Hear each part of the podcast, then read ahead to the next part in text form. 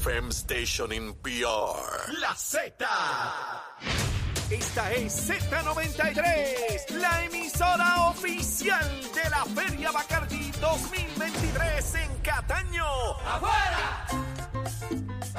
Sábado 2 y domingo 3 de diciembre. WZNTFM 93.7 San Juan. WZMTFM 93.3 Ponce. WIOB 97.5 Mayagüez. Y a través de la aplicación La Música. Somos Z93, tu emisora nacional de la salsa. Despierta, dormidón, que llegó la paranda y te comemos el lechón.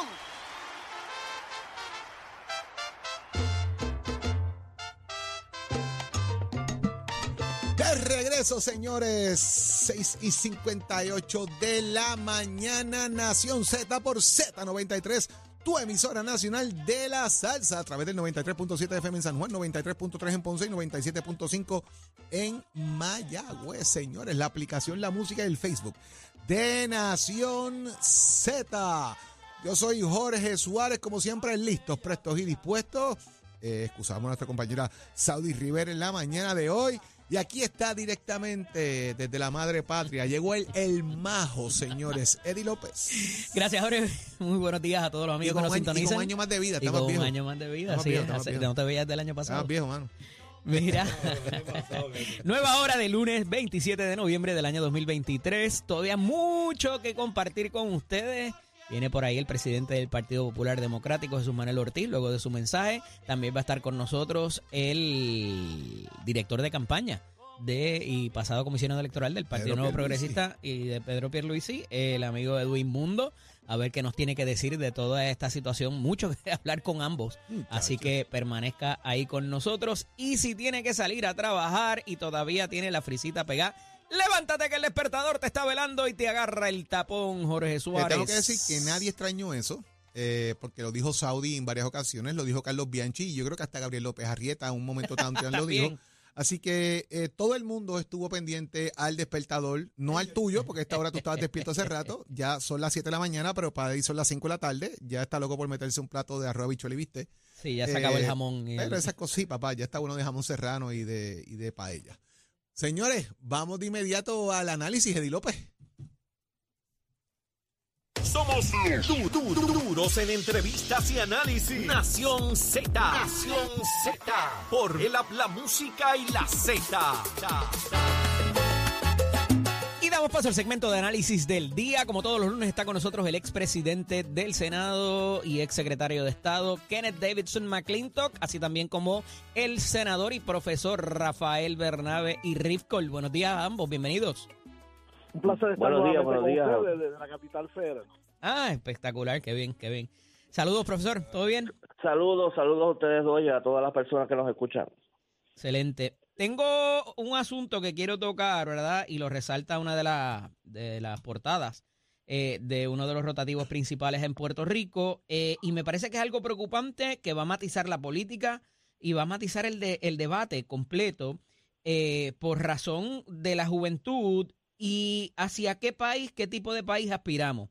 Y, y sé que es un asunto cercano para ambos porque eh, si todavía el, el- el senador y profesor eh, permanece en la cátedra, eh, Kenneth, tú no has estado muy alejado tampoco de los asuntos de la Universidad de Puerto Rico. Y es que eh, no solamente en, el primer centro docente de educación secundaria del país se está viviendo esta realidad, porque también otros centros de enseñanza privada han padecido de esta situación y es que hay menos matrícula, hay menos juventud en el país y los poquitos que hay se nos están yendo. Entonces, ¿cómo hacemos esa oferta más atractiva eh, para nuestros jóvenes? Dicen que le falta un tipo de modelo a seguir y que tampoco hay mucho ánimo en continuar estudios eh, graduados. ¿Por dónde abordamos esto? ¿Qué debería hacerse? ¿Hace falta legislación? Eh, profesor y senador Bernabe, comenzó con usted en la mañana de hoy. Bueno, la- las últimas cifras que yo he visto con respecto a la Universidad de Puerto Rico, alegremente ha habido un cierto aumento en la matrícula. Claro, globalmente durante los últimos años ha habido un descenso, pero recientemente ha habido un aumento. Yo creo que hay medidas que se pueden tomar, pero que tienen que ver precisamente la posibilidad de tomarlas con lo que es el problema que estamos enfrentando. La Universidad de Puerto Rico, para darte un ejemplo, que es un dato que me parece que me está curioso que no se mencione en el reportaje, por lo menos que salió en la prensa que, que estábamos discutiendo, que estábamos leyendo, la Universidad de Puerto Rico durante los últimos seis o siete años ha tenido una reducción a la mitad de su presupuesto. Tú no puedes pretender que una institución que tú literalmente le reduces a la mitad su presupuesto, una institución que recibía 800, 900 millones de dólares, que de acuerdo a la, a la fórmula que está en la ley deberá recibir cerca de mil millones de dólares, está recibiendo 500 millones de dólares, está recibiendo la mitad de lo que recibía hace seis o siete años. Entonces, cualquier institución que tú le reduzcas a la mitad su presupuesto va a estar en una crisis muy grave. El reportaje plantea, necesitamos mayor orientación para los estudiantes, necesitamos programas de reclutamiento para los estudiantes de las comunidades más desventajadas, orientarlos para atraerlos a la universidad, para explicarles cómo se entra a la universidad, para ayudarlos si tienen que tomar algún tipo de curso remediativo para poder acceder a la universidad, toda una serie de medidas que tú tienes que tomar.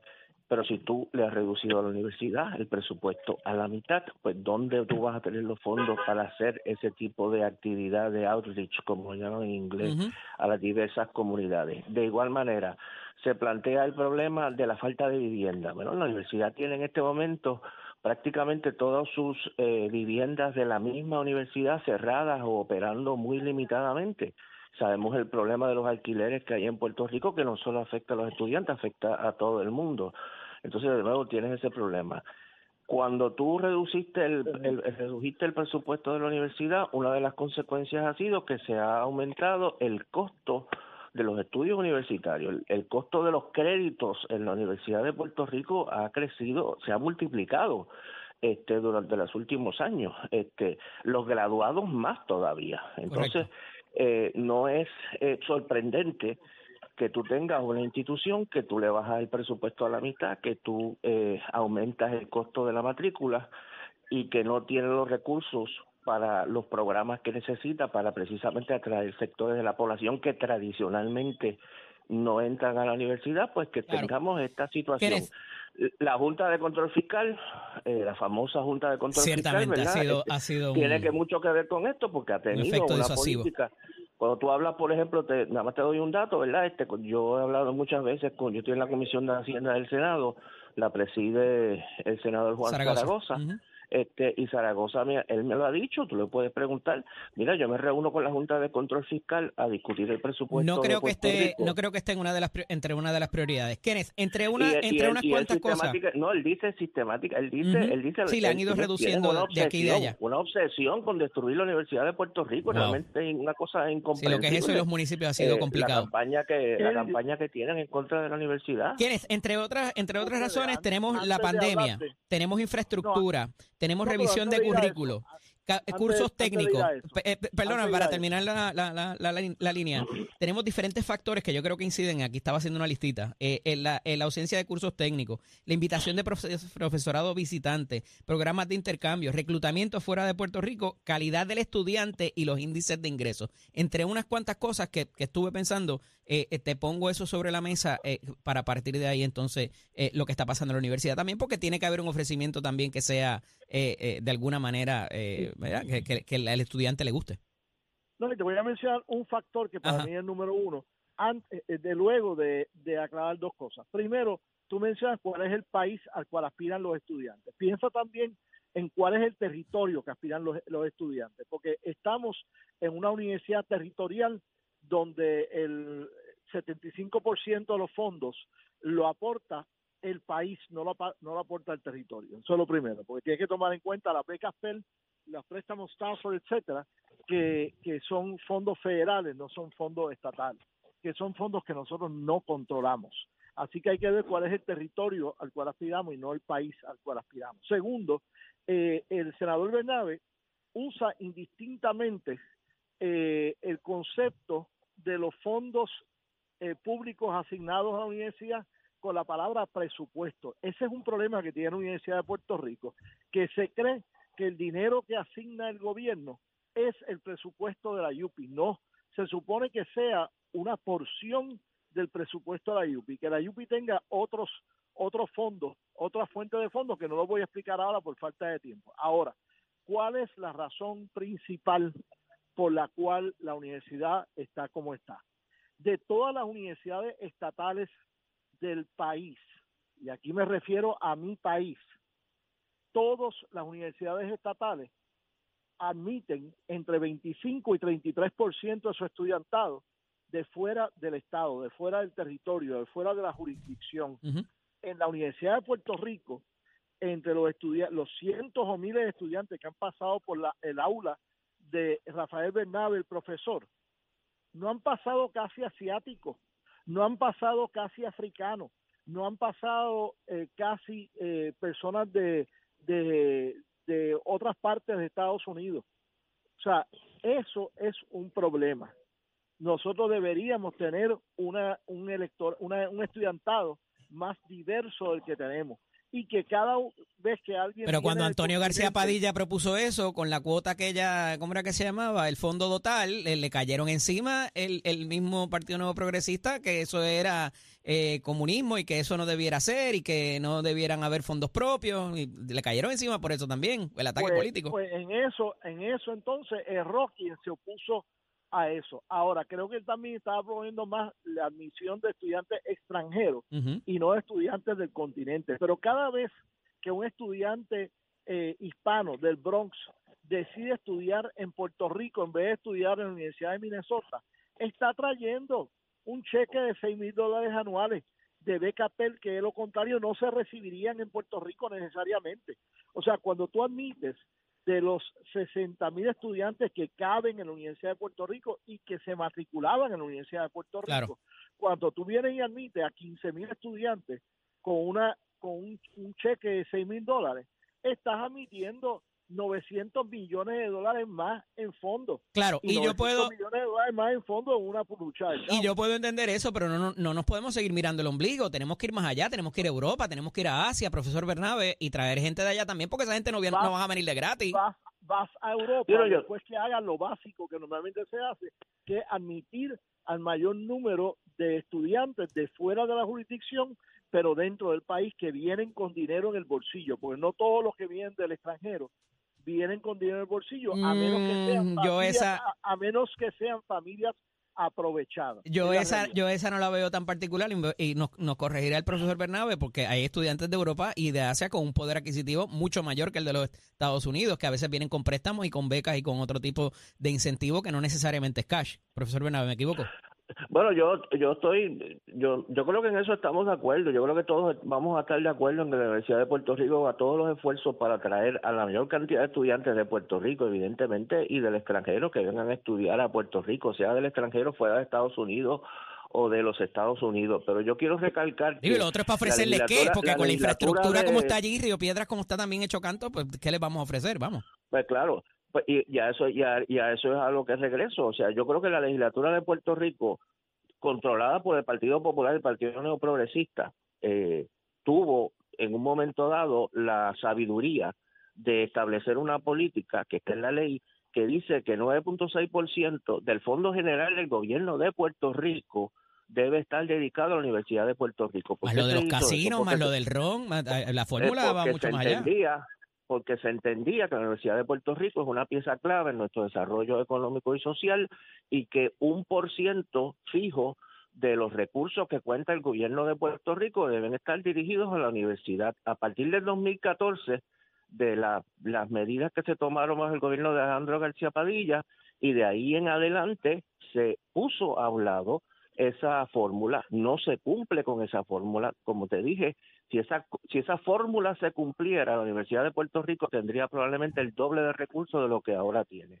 Como la fórmula no se cumple, la universidad está a la mitad. Y como tú señalas, ¿qué ofrecimiento, con qué ofrecimientos va a traer un estudiante que viene de Nueva York o que viene de, de, Florida a ver si estudia en la Universidad de Puerto Rico, visita el recinto y a la misma vez visita la Universidad de Minnesota y lo que va a ver en el recinto va a ser una, un deterioro físico, eh, de, la- de las instalaciones, la mayoría de los profesores que están por Se me, contrato, se me termina el la tiempo. falta de eh, la falta toda una falta de secciones, etcétera, y no va a venir a la Universidad de Puerto Rico, pero repito, si le hemos dividido a la universidad el presupuesto a la mitad, claro, Kenneth, pues se, no me, podemos se me termina el que tiempo, pero necesito. sean los que eran hace 20 años cuando se ¿Cuánto- cumplía con el con la fórmula. Kenneth, ¿cuánto de las plataformas entiendes de los partidos principales o de todos los partidos se le va a dedicar a este tema?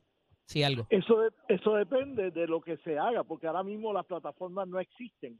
Están empezando a establecerse las plataformas, los candidatos. Va a ser una prioridad. Del Partido Nuevo ¿Entiendes? Para, para mí debería ser una prioridad. La educación eh, superior y K12 debe ser siempre una prioridad. Gracias a ambos por estar disponibles para nosotros. Hablaremos la próxima semana. Un fuerte abrazo Gracias a y feliz Navidad desde ya. Continuamos. Somos, somos una mirada fiscalizadora sobre los asuntos que afectan al país. Nación Z, Nación Z. Por Z93, somos su noticia. Mira, mira, mira, con esa musiquita está Tato Hernández en línea. Tato, buenos días. Buenos días, buenos días, buenos días, buenos días, buenos días, señoras y señores, para dejarse la cara y de qué manera, Nación Z somos deporte, Jorge Suárez, Jorge Suárez, licenciado Egui López, Estamos aquí, estamos aquí, estamos aquí los dos. óigame, ¿dónde primero usted escucha información deportiva en este país? Aquí a las 6 de la mañana. Nada más con el testigo. Saludito al licenciado que cumplió años, óigame, Sí, señor. 59, 59, te ves bien, está igual que yo, papá. Se está riendo, si es verdad, no venga. Ya tú sabes. Ahora no venga que son 44 como Achero, que lleva 23 años cumpliendo 50. Vámonos con la aceleración, vámonos con la Fórmula 1, resultado de la última carrera del año en Abu Dhabi Fórmula 1, ya usted sabe. La ganó el Maracachimba Max Verstappen, después llegó Charles Leclerc de Ferrari, después George Russell de la gente de Mercedes, Max Verstappen de 23 carreras, ganó 18, este tipo se le cayó un platillo volador. El campeonato de piloto obviamente lo gana Max Verstappen de Red Bull, segundo Checo Pérez de Red Bull también, tercero Lewis Hamilton de Mercedes, cuarto Alonso Martín, Alonso, Fernando Alonso, debo decir, de Aston Martin, y la quinta posición la llegó, óigame, los de Ferrari y Charles Leclerc. Así que los amantes que les gusta como yo a nivel del circuito del Fórmula 1 estuvieron de mal con todas estas excitantes 23 carreras que se estuvieron trabajando durante todo el año. Esto vuelve a comenzar para marzo y comienza en Bahrein. Así que se cerquita ahí de Dubái. Siempre toda la información deportiva de todos los deportes en este país, incluyendo la que me envían papás, familiares. Oiga, amigo, usted que la dama aquí en Nación Z son deportes, los pisos de nuestra escuela que te informa. Estamos en el proceso de matrícula para nuestras clases que comienzan ahora en febrero 2024. Date una llamadita 787-238-9494 porque en Mestre College llevamos tus metas al éxito. Que tengan buen día, Chero. Give it up, my friend. Noticias, controversias y análisis. Porque la fiscalización y el análisis de lo que ocurre en y fuera de Puerto Rico comienza aquí, en Nación Z. Nación Z por, por Z93. Óyeme, Eddie, eh, ya mismo está con nosotros Jesús Manuel Ortiz, están ahí consiguiéndolo, que ya ha anunciado que está disponible eh, para también estar en la primaria del Partido Popular Democrático, pero las reacciones no se hicieron esperar. El Cuéntame. senador Juan Zaragoza, quien es eh, eh, que había anunciado ya su intención de aspirar a la gobernación por el Partido Popular Democrático y a presidir, ¿verdad? Lo que ya entonces sería la colectividad de cara al proceso eleccionario, pues también reaccionó. Eh, y esa reacción de Juan Zaragoza, eh, la tengo por aquí, estoy buscándola, dice de inmediato Juan Zaragoza en su reacción que le da la bienvenida a su compañero Jesús Manuel Ortiz a esta contienda primarista. Y lo invito a iniciar de inmediato una serie de debates de ideas, propuestas y visión de país a través de, los 78 municipios para que nuestros hermanos y hermanas populares puedan conocer lo que cada uno de nosotros representa y aportar como candidato. Desde hoy le hago un llamado a designar un grupo de trabajo que coordine foros públicos en toda la isla, comenzando este próximo mes de diciembre con una discusión amplia sobre los temas de corrupción en este asunto prioritario, el cual da la oportunidad a ambos de presentar propuestas de erradicación de corrupción y inversionismo político. Y por ahí sigue un comunicado bastante extenso eh, de Juan eh, Zaragoza invitando entonces a que comiencen unos debates entre Jesús Manuel y el, el, el senador Zaragoza. ¿Cómo lo ve? La reacción inmediata. Eh, evidentemente no podemos, eh, ¿verdad? Y, y, esa pregunta se hizo, se hizo aquí y la hiciste tú, Jorge, en términos de lo que pasaba para la presidencia del Partido Popular Democrático, donde Juan Zaragoza apoyó a Jesús Manuel eh, Ortiz González para eh, la presidencia y tú le hiciste la pregunta de qué pasaría si más adelante se enfrentaran en una, en una, en una primaria y un poco, ¿verdad? Parece que lo cogiste desprevenido, no le habían hecho la pregunta o no la había contemplado en ese momento. fue muy diplomático en su respuesta. Y a esto le tenemos que sumar el hecho de que este comunicado invita al candidato y presidente a hablar sobre los temas que, Juan Zaragoza propone. O sea, en el caso sería el presidente quien dice, estos van a ser los temas. Así que eh, me parece una manera de abordarlo diplomática y cariñosamente, pero enfocarlo hacia los puntos fuertes que ha identificado Juan Zaragoza eh, sobre su campaña, de lo que él puede hablar. Hay unos temas que no necesariamente Zaragoza va a dominar, igual que que con cualquier otro candidato, ¿no? Eh, pero entonces me parece que dar adelante diciendo, estos son los temas de los que los populares quieren que hable y que nos escuchemos sobre eso, eh, pues me parece que tiene que ser tomado con pinzas porque no necesariamente me voy a cerrar a ese debate que es el que tú quieres. Entonces, eh, me parece interesante que, que, Juan Zaragoza, su primera, su primer abordo sea ese, ¿no? el vamos a hablar de estos temas eh, particulares y ya le contestará, entiendo yo, eh, Jesús Manuel. Eh, que no necesariamente Juan Zaragoza es el gran debatiente, ¿verdad? No, no, no se ha caracterizado por ese tema por ese tipo de, de, efecto en, No lo hemos visto. political game, por eso. O sea, no, no puedo decirte que es, que es, que no es. Eso mismo decían de Kennedy, tú sabes, ¿te acuerdas? en un momento. Como, pero a Kennedy sí que pulieron para esa cosa. Vamos a ver, porque. por tanto, ese es mi punto. Que hay mucha gente, ¿verdad? Eh, y es importante cómo cada quien vaya a proyectar ahora su campaña política, porque van a hablarle a populares. Ya Jesús tuvo ese turno al bate una vez viene a hacerlo por segunda vez. Y el que se equivoque en cómo hacerlo, en las ahí, consecuencias van a ser el tema. Vamos a ir a la pausa y cuando regresemos de la pausa vamos a tener acá a Jesús Manuel Ortiz y también a Edwin Mundo. Señores, quédate conectado con nosotros aquí en Nación Z.